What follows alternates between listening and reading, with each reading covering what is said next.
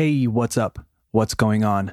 Welcome to English with Dane, a podcast designed to improve your English. As always, I'm your host, Dane, and you can find me on Instagram at English with Dane. Today's episode is about the five best TV series to learn English. So let's get started. You are listening to the 16th episode of season two of English with Dane. Hit it.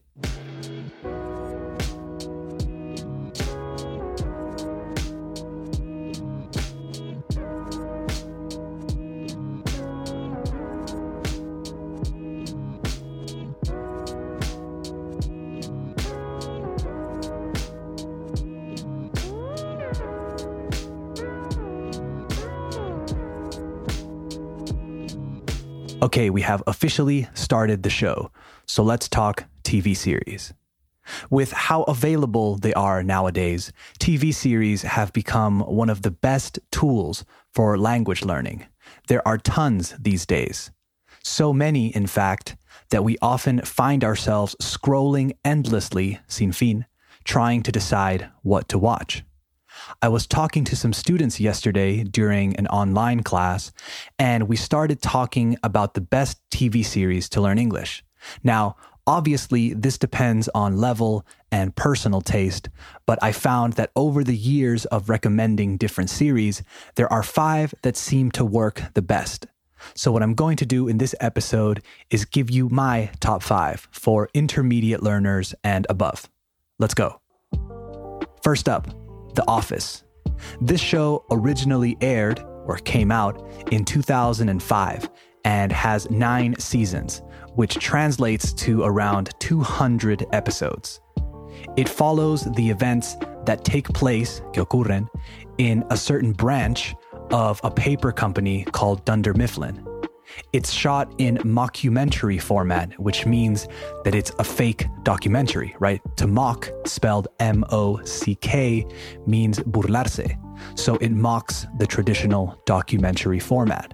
They're shooting or filming a fake documentary, basically.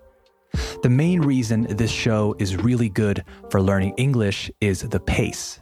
Not only do they use normal, everyday language, as well as office vocabulary, which comes in handy, que viene bien, but they don't speak too fast. It's not that hard to follow. They don't use particularly difficult language, and it's a very real representation of how people speak. It's a great show. I think it's my favorite, so I had to put it first. Next one Friends. This one is a classic learning tool for the same reasons as The Office natural, everyday dialogues with a bunch of different phrasal verbs and a ton of great expressions.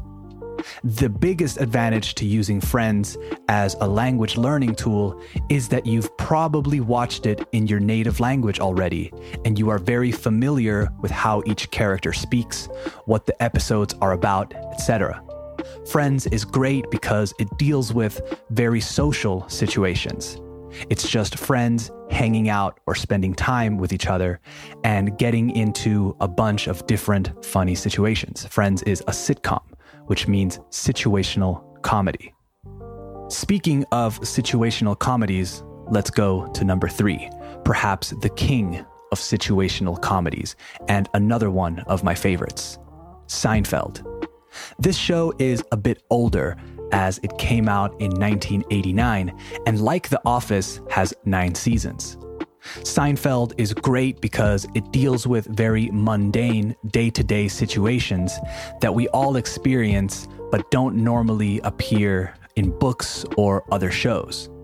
There might be a few references here and there that are a bit old as the show came out the same year as the Berlin Wall came down, but is still very current, muy actual, for a show that is about nothing. That's what the whole thing is with the show. It's about nothing. No trata de nada. You have to watch it to understand what I mean. Next, at number four, Dexter. Okay, this one needs some explaining it's maybe an unexpected show to put on this list. I don't think it's a great show like the other three I mentioned so far, but it can be very enjoyable. If you aren't familiar with the show, it's about a serial killer, un asesino en serie, but a good one, as in he's a good person.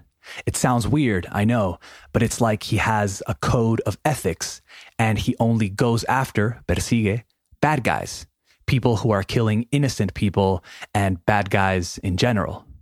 I chose it because the majority of the show is him talking to himself, right? It's his inner voice.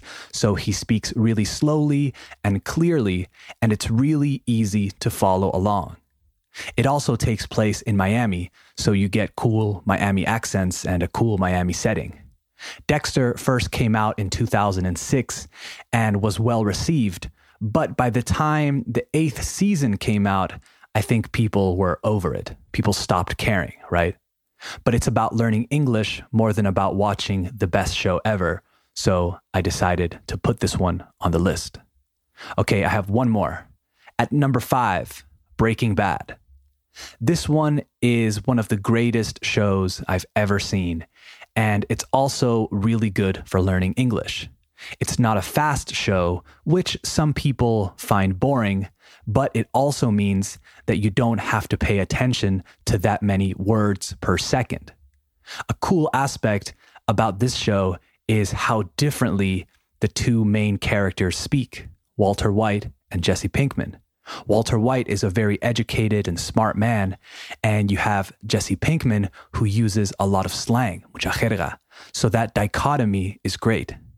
This show is 62 episodes long, which make up five great seasons in total. The first episode was released in 2008, and who could forget Walter White in his underwear running through the desert? I might actually rewatch this one. Before I finish, though, I wanted to talk about subtitles a little bit. I came to a realization recently while talking to some students that subtitles in Spanish, let's say, or in English serve different purposes. What I mean by that is when people watch shows that aren't in their native language, they tend to put on subtitles, right? It's completely understandable. I mostly teach Spanish speaking students, and a student of mine recently gave me a really good idea. He said, I don't really watch shows in English with subtitles in Spanish or English. He said he watched them in Spanish, but with English subtitles.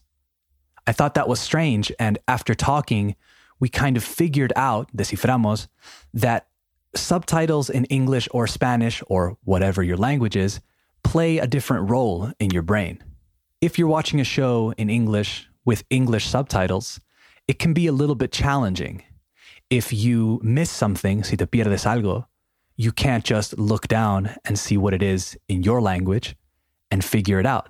You have to just stop, maybe rewind, look up a word in the dictionary or something, Google it, right?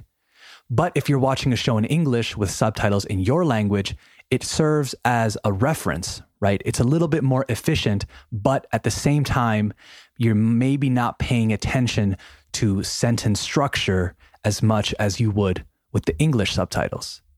Now, what my student does is particularly interesting, I thought. So he watches shows in English, excuse me, shows in Spanish, but with subtitles in English.